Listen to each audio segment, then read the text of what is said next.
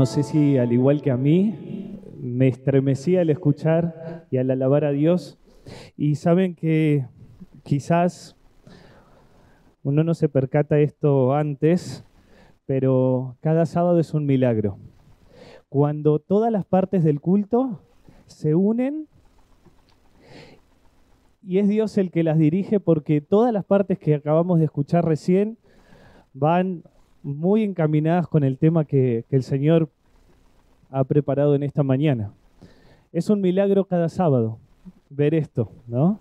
Y en especial mientras cantábamos allí fuerte, decir, grande es nuestro Dios, lo reconocemos como tal porque Él está al cuidado de nosotros.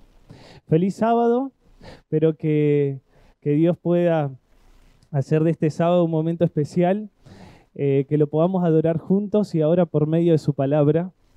Y quizás hace dos semanas atrás el Señor impactaba mi corazón eh, en especial por dos situaciones. La primera fue un diálogo con un joven y la segunda fue un poquito más dura. Y voy a contar la segunda. Y en base a eso decidí, o el Señor puso en mi corazón el mensaje que quiero compartir con ustedes. Eh, hace dos eh, sábados eh, atrás, a las seis de la mañana, Chechi recibió un mensaje, aproximadamente seis, siete, nosotros ya nos estábamos preparando para, para el culto, para lo que significaba todo el sábado, con todas las actividades y las cosas. Y en ese mensaje decía que un conocido nuestro, que habíamos tenido la oportunidad de, poder acompañar a la familia hace dos años atrás, eh, había fallecido y eh, nos estaban invitando para poder ir a hacer el sepelio. Un joven de 26 años, llamado Agustín. Eh, hace dos años atrás había recibido una intervención, entonces yo lo pude ir a visitar, orar con la familia y demás. Esta familia no es adventista, así que recuerdo que, las palabras fueron eh, la mamá, Delia, eh, está diciendo que por favor un pastor pueda ir y acompañar a la familia. Estas son una de las cosas que más difíciles de la tarea del pastor, para, a, mí, a mi entender.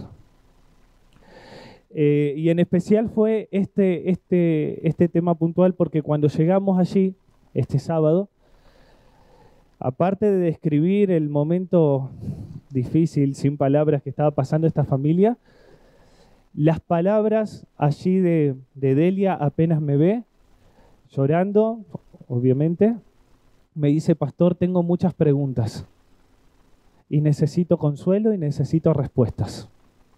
Y empezó a enumerar un montón de preguntas. Yo apenas llegué, como que sentí todas esas preguntas y dije, Delia, para muchas de ellas hay respuesta.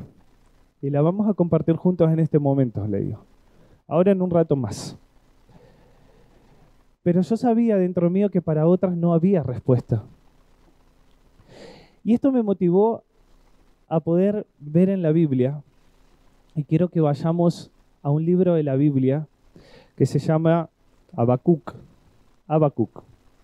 Un libro donde hay asuntos, donde un profeta tiene un diálogo con Dios y de una manera mm, interesante hay preguntas y hay respuestas. De paso, simplemente para ayudarnos a comprender un poquito el contexto del libro de Habacuc, eh, había un cambio político en Israel. Seguramente ustedes habrán escuchado la historia de Josías, este niño de ocho años que empezó siendo rey. ¿Se acuerdan? Tan solo de pequeño tuvo que llevar adelante a todo Israel y lo hizo por 31 años hizo lo recto ante los ojos de Dios. Y Habacuc se estima que es contemporáneo a esa fecha, ¿sí? a esos momentos. En este tiempo, eh, y durante muchos años antes, los corazones allí de los fieles del pueblo de Israel se preguntaban si las promesas de Dios se iban a cumplir. El contexto en que está escrito el libro es justamente allí en, este contexto donde habían personas en el pueblo de Israel que comenzaban a dudar si verdaderamente Dios cumple sus promesas o no. Entonces dice que las tribus estaban separadas.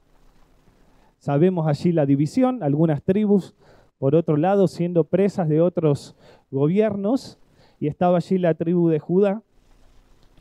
Y el libro de Habacuc está conformado en esta serie de diálogos, de preguntas y respuestas, de asuntos que trae el profeta a Dios y Dios responde. Y yo quiero que hoy analicemos esto juntos y que vemos cómo Dios responde. Primero, ¿creemos que Dios responde las oraciones? Vamos de vuelta. ¿Creemos que Dios responde las oraciones? Sí. Amén. ¿Y qué pasa cuando no responde como lo esperamos? ¿Será respuesta? ¿Qué pasa cuando hay silencios? Todo esto está en el libro de Habacuc y vamos a analizarlo juntos hoy. Por eso allí, en el versículo 1, allí está la introducción, mensaje que recibió el profeta Habacuc. Y así empieza el libro. ¿eh? ¿Hasta cuándo, Señor, clamaré y no escucharás? Daré voces a ti a causa de la violencia y no salvarás. ¿Por qué me haces ver la iniquidad y molestia? Destrucción y violencia están ante mí, y hay luchas y contiendas, por lo cual la ley se debilita y la justicia no prevalece, por cuanto el impío asedia al justo y tuerce la justicia. Primer, allí, aquí en mi título dice queja, yo le cambiaría, ¿no? El primer asunto que trae allí Habacuc. La primera pregunta, ¿por qué, Señor, ¿Hasta cuándo voy a ver la iniquidad? ¿Hasta cuándo voy a ver que el justo sufre? ¿Hasta cuándo voy a ver que el mal crece? ¿Hasta cuándo voy a ver que hay muerte? ¿Hasta cuándo voy a ver? Y empieza a enumerar una serie de cosas, ¿verdad? ¿Hasta cuándo? ¿Te has hecho esta pregunta alguna vez vos, personalmente? Quizás no de forma directa, quizás indirectamente. ¿Te lo has preguntado alguna vez? Cuando veo que el mal avanza, cuando veo que siendo fiel en este mundo infiel se torna a veces complicado, ¿hasta cuándo? Abacú miró la violencia, la injusticia allí de sus días y alrededor de él parecería que no había esperanza. Él se preguntaba dónde estaba Dios y tales preguntas lo resumen en estos versículos. ¿Cómo es que Dios siendo tan puro no interviene y acaba con el mal? ¿Cómo Dios permite que avance la iniquidad? ¿Dónde está Dios ante todo lo que está pasando? ¿Por qué Dios no pones las cosas en orden? ¿Por qué? ¿Por qué tanto tiempo orando y sin respuesta? ¿Por qué? Seguramente allí Abacú recuerda ese reavivamiento con Josías, el rey, ¿no? Que hizo lo bueno ante los ojos de Dios, pero ve que su pueblo se empieza a debilitar en la fe. De paso, el libro Abacú, o el nombre Abacú, algunos dicen que significa abrazo de Dios, ¿no? Y qué tan, tan sabio es Dios, que incluso hasta el nombre de este profeta nos va a hablar un poquito de su carácter en medio de estas preguntas y respuestas. Pero hay una respuesta de Dios. Parecería en el libro automática. ¿sí? Y están en los versículos allí siguientes. Del versículo 5 en adelante. Vamos a leer simplemente algunos, los primeros tres. Dice, miren a las naciones, vean y asómbrense, porque haré una obra en sus días que aún cuando se los contara, no la creerían. Porque yo levanto a los caldeos, gente amarga y presurosa, que camina por la anchura de la tierra para apoderarse de las poblaciones ajenas. ¿Cuál fue la respuesta de Dios, hermanos? Ante la primera pregunta. Voy a enviar a los caldeos. Y ahora, en los versículos siguientes, va a empezar a, ver quiénes son los caldeos. Una nación fuerte, una nación con jinetes, una nación mucho más poderosa.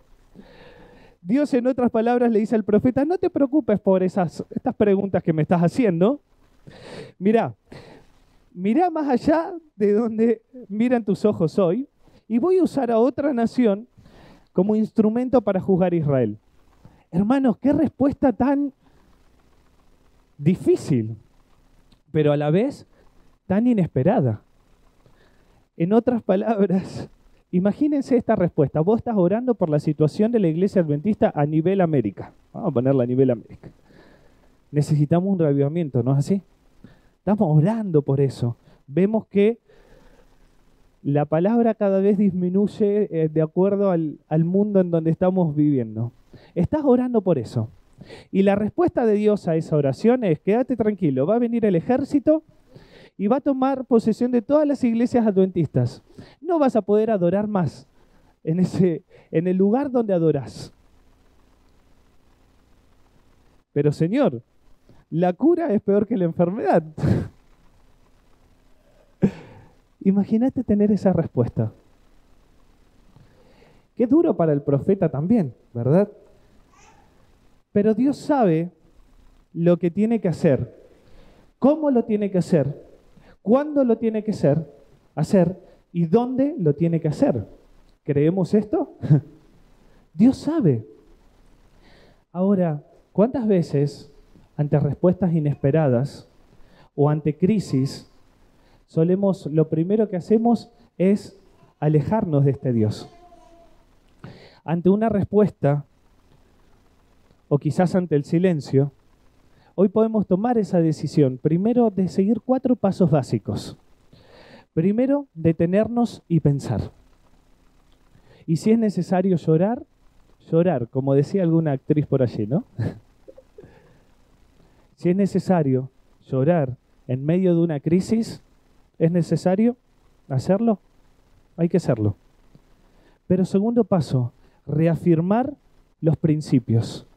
El momento de la crisis también es una oportunidad para reafirmar lo que creemos y en especial lo que está en la palabra de Dios. También aplicar esos principios al problema, ¿no? Todas las promesas que Dios tiene en su palabra, ¿cómo se aplican ahora en mi problema? Y el cuarto punto y el cuarto paso, esperar en Dios, que este nos cuesta. Esperemos en Dios.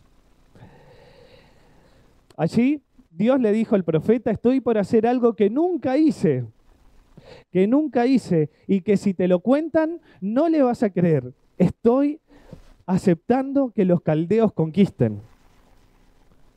¿Cómo es que Dios? Y acá viene la segunda pregunta que le va a hacer Habacuc a Dios. Y allí está en el versículo 12, en adelante. Segunda pregunta.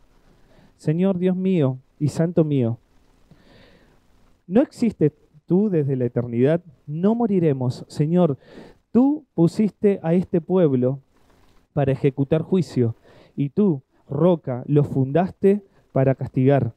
Y así empieza allí a describir la segunda pregunta.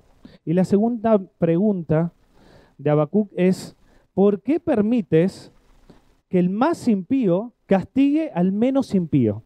¿Se entiende? O sea, ¿cómo puede ser de que Babilonia, siendo una nación impía, siendo una nación que no está en tus caminos, venga a castigarnos a nosotros que somos menos impíos que ellos?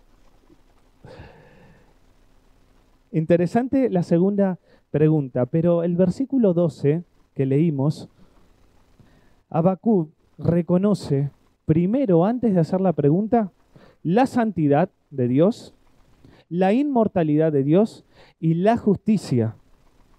Entiende el carácter de Dios. Ahora, hermanos, cuando orás, ¿comprendes a quién Dios, a qué Dios te estás dirigiendo? ¿Comprendes su inmortalidad? ¿Comprendes su justicia? ¿Comprendes su santidad? Antes tus asuntos. ¿Comprendes al Dios que tienes delante? Esto me pregunto para mí también. ¿Comprendemos a ese Dios?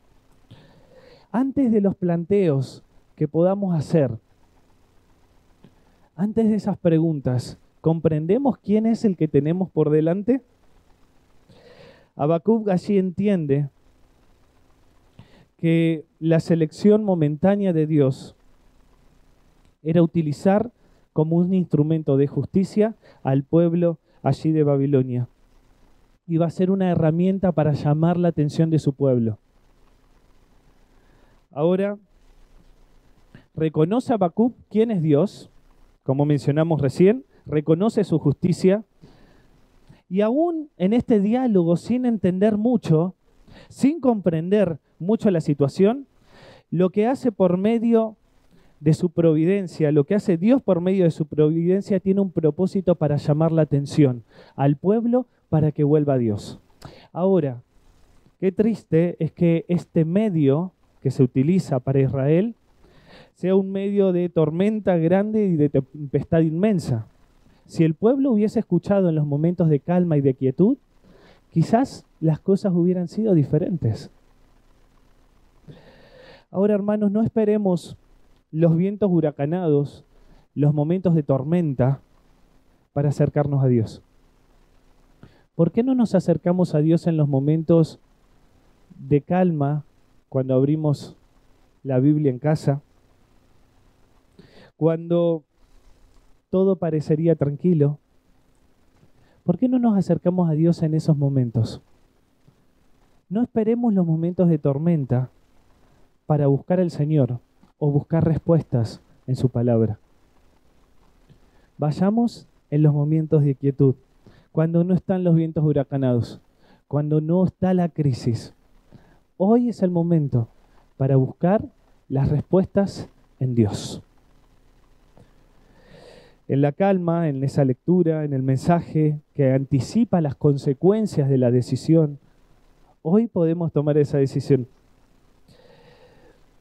Había una frase que leí hace poquito que dice, la dificultad no crea fe. La dificultad no crea fe. Al contrario, son catalizadoras de lo que hay en el interior. ¿no? La dificultad no crea fe. Al contrario, impulsan la fe que ya está cultivada antes. ¿Recuerdan la historia de Job? Todo lo que pasó ese pobre hombre, ¿no? pero sin embargo un hombre que cultivó la fe, incluso en el peor momento, en el peor momento. Hay que aprender a confiar en Dios en los buenos tiempos, escuchar su voz en esos tiempos, incluso en el momento de crisis, las reacciones pueden ser otras. Hay una historia, un hombre llamado Jack Philip. Jack Philip, eh, es interesante su historia, él trabajaba en un barco muy famoso. El barco salía de allí de Inglaterra. Este barco iba a llevar muchas personas como, como tripulantes, como parte del, del grupo. Y Jack Phillip tenía un trabajo específico en ese barco. Su trabajo era estar encerrado en una habitación enviando mensajes recibiendo y enviando mensajes, todo el tiempo. Ese era su trabajo. Pero no mensaje de texto o de WhatsApp, sino a, través del telégrafo. De un telégrafo allí recibía los mensajes que quería enviar. Por ejemplo, Caro estaba en el barco, Karen estaba en el barco y querían enviar un mensaje a sus esposos. Entonces, el trabajo de Jack era enviar esos mensajes. Parte de esos mensajes, dice que habían tantos mensajes que Jack intentaba hacer lo que más podía, ¿no? Enviando eh, aquellos. Muchos de ellos eran, te amo, otros eran, está espectacular este barco, otros eran, te extraño mucho, otros eran, espérame en el puerto de llegada, y así tantos otros. Los tripulantes continuamente acudían a Jack para que Jack pueda enviar allí los mensajes. En este, en parte de su trabajo, Jack estaba por cumplir años justo en el día próximo y le llega un mensaje, pero no, no esta vez él enviando, sino que, que recibe un mensaje diciendo, atención, el barco se, eh, se encuentra en peligro próximo a colisión con un iceberg. Dice que Jack estaba tan concentrado en los mensajes que tenía que mandar que poco, eh, poco le prestó importancia a aquel mensaje. Dice que nuevamente otro, eh, otra central allí que entra en sintonía con este barco le envía otro mensaje diciendo peligro. avisamos a Titanic que próximamente está eh, por colisionar con un iceberg de tantos longitud y demás. Dice que Jack atinó a decir, cállense. Está registrado en la historia. ¿eh? Cállense. Dice que estaba tan abrumado por tanta cantidad de mensajes que dijo, cállense por favor, tengo que seguir con mi trabajo. Sabemos el final del Titanic, ¿no? Lo que pasó. Jack para muchos fue un héroe porque hasta el último momento em, eh, contestaba y enviaba mensajes. Pero ahora yo les pregunto, hermanos, ¿cuántas veces, cuántas veces en la vida estamos tan ocupados en nuestros asuntos que no escuchamos la voz de Dios, hablando o advirtiendo? ¿Cuántas veces estamos tan ocupados en nuestras cosas y no estamos dispuestos a escuchar la voz de Dios, respondiendo nuestras oraciones o sosteniéndonos, en el barco. ¿Cuántas veces? Hasta ahora te puedes olvidar de todo el sermón, de lo que viniste escuchando hasta, hasta este momento. Pero esta parte no te la tenés que olvidar, porque ahora Dios va a dar respuestas. Y vamos a ver cómo las respuestas de Dios no solamente se aplican a Habacuc, sino también a nosotros. Dice el capítulo 2, sobre mí, sobre mi guarda estaré, sobre la fortaleza afirmaré mi pie y velaré para ver qué me dice Dios y qué me responde. Abacú había llevado las preguntas a Dios, sus interrogantes, pero ahora estaba en guardia, a la espera. A menudo cuando cuestionamos a Dios o nos hacemos preguntas, no estamos esperando que Él conteste. Somos impacientes. O demandamos respuesta de acuerdo a nuestro itinerario y de acuerdo a nuestro cuando nosotros consideramos que tiene que responder. Muchas veces hemos esperado un rato y como vemos que al parecer no hubo respuesta, nos damos media vuelta y nos vamos. Cuando en el barco de las bendiciones de Dios, en el tiempo justo y momentáneo, desembarca, no estamos allí presentes o no las percibimos. Quizás a veces la ansiedad nos gana o creemos que la espera es demasiado para ver la respuesta. Y yo a muchos le he contado, y aquí también he contado, que la respuesta más grande que yo vi en mi vida fue en la historia de mi mamá. Que después de orar tantos años, 10 años aproximadamente, en el momento menos esperado, en el lugar que yo nunca me lo hubiese imaginado, en la circunstancia que menos lo esperé, mi mamá estaba entrando en, en el tanque del bautismo con mis dos hermanos en Córdoba, en una asamblea de pastores de toda la Unión. Yo no sabía que mi mamá estaba estudiando la Biblia. Después de nueve, diez años. ¿Ven? Dios tiene formas de responder, de resolver el asunto, como vos y yo no nos, no nos entra en la cabeza. Y yo estoy seguro que Dios nos va a sorprender en aquellas respuestas que estás esperando de Él. Estoy seguro. Dios sabe cuándo actuar. Pero ¿estamos en guardia como lo estuvo Bakú? Habacuc espera en Dios, pero espera que Dios lo corrija. Atención, es interesante esto. Habacuc espera que Dios lo corrija. No hizo estas preguntas porque creía que Dios estaba equivocado o porque creía que Dios eh, le tenía que rendir cuentas. No. Habacuc decide esperar. Señor, espero. Si estoy equivocado, que seguro estoy equivocado, corrígeme. Quiero escuchar tu respuesta. Dios, no entiendo lo que estás haciendo, pero sé que estás en lo correcto. Y sé que todas las cosas están en tu dominio. Por favor, háblame y corregime. ¿Tenemos esa actitud cuando oramos? Cuando tenemos nuestras preguntas? Señor, corregime. Y ahí vienen las respuestas. Tres respuestas.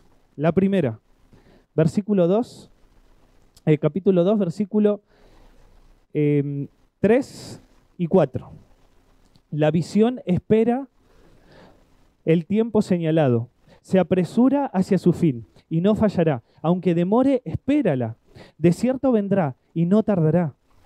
El orgulloso no es recto en su interior, pero el justo por su fe vivirá. Primera respuesta de Dios. Son tres. La primera, aún un poquito. En este, en este contexto se aplica a los caldeos, ¿no? Iba a venir Babilonia. Aún un poquito. La promesa se va a cumplir. Pero ¿no les suena este versículo? Aún un poquito. Y el que ha de venir, vendrá y no va a tardar. Este versículo fue muy relevante en 1844, cuando Jesús no vino en esa fecha. Hermanos, la respuesta de Dios aquí y que resuena por la eternidad es que falta poco. Falta poco. Pero la segunda, y que es utilizada por Pablo y por tantos reformadores, es el justo por su fe vivirá. El justo por su emuná, por su constancia, por su confiabilidad, por su fidelidad, va a vivir. Esa es la respuesta más linda de Dios. Esa es la respuesta que todos esperamos, la salvación. Por eso Dios es tan trascendente. Dios no solamente te contesta en el tiempo y en el espacio en donde estás, sino que te da la oportunidad de vivir algo mucho mejor de lo que estás viviendo. Y de que tu respuesta o las respuestas a tus preguntas serán contestadas aún un poquito. Falta poquito va a venir Jesús. Falta poco. El justo por su fe va a vivir. La mejor respuesta que Dios puede dar, no solamente para Habacuc, dice, no para el pueblo, sino también para nosotros. La segunda, vamos allí, más avanzado en el libro, 2.14. Dice, pero la tierra se llenará del conocimiento de la gloria del Señor, como el agua cubre el mar. Ahí la caída de Babilonia era un símbolo de la destrucción que Dios iba a poner al pecado. Hermanos, la tierra se va a llenar de la gloria de Dios. Dios va a venir, va a restaurar este mundo, va a restaurarte. Tercera respuesta, versículo 20. En cambio, el Señor está en su santo templo. Calle ante Él toda la tierra. Generalmente este versículo lo aplicamos a la iglesia, ¿no? Pero Dios está en su templo, no es un Dios ausente. Ese templo está en el cielo, está intercediendo por nosotros, escuchando tu oración y la mía. No está ausente. Calle. No pretenda poner en duda su sabiduría. Todos los hombres, incluso Habacuc, callen callen, silencien la duda. Dios está en su templo. Tres respuestas a dos preguntas. ¿Ven cómo Dios siempre va un paso adelantado? Tres respuestas a dos preguntas. ¿Estás en silencio ahora esperando respuesta? ¿Estás guardando como, como Habacuc esa respuesta? Estas tres respuestas de Dios son tan trascendentes para darnos paz en este corazón, al corazón, como lo fue para ese tiempo. Y finalizo con lo último del libro, que ustedes lo conocen y que creo que es la, mejor forma de terminar este libro. Y dice, versículo 16 del capítulo 3, oí y se conmovieron mis entrañas y temblaron mis labios. Se reblandecieron mis huesos y en mi interior me estremecí. Sin embargo, esperaré tranquilo el día de la angustia que vendrá sobre la nación que nos oprime. Aunque la higuera no florezca, ni haya fruto en las vides, aunque falte el fruto del olivo, y los labrados no den mantenimiento, y aunque las ovejas sean quitadas de la majada, y no haya vaca en los corrales, con todo yo me alegraré en el Señor, y me gozaré en el Dios de mi salvación. Dios, el Señor es mi fortaleza, que me da pies ágiles como de siervas, y me capacita para andar sobre las alturas. Esto es fe. Aunque pase lo que pase, Señor, en ti espero. Aunque quizás hoy no tenga respuesta, en ti espero. Y tú me la darás a su tiempo y a su forma. Vamos a orar juntos. Querido Padre y Dios que estás en los cielos, en tus manos nos encomendamos, queremos ser justos y vivir por la fe. Queremos que aunque pase lo que pase, como mencionábamos recién, tener la plena seguridad de que tú estás al control de nuestra familia, que tú estás al control de nuestro asunto y que no dejas ninguno de ellos sin respuesta. Confiamos en ti, confiamos en tu respuesta y lo hacemos esperándote. Te lo pedimos y te lo agradecemos en el nombre de Jesús. Amén.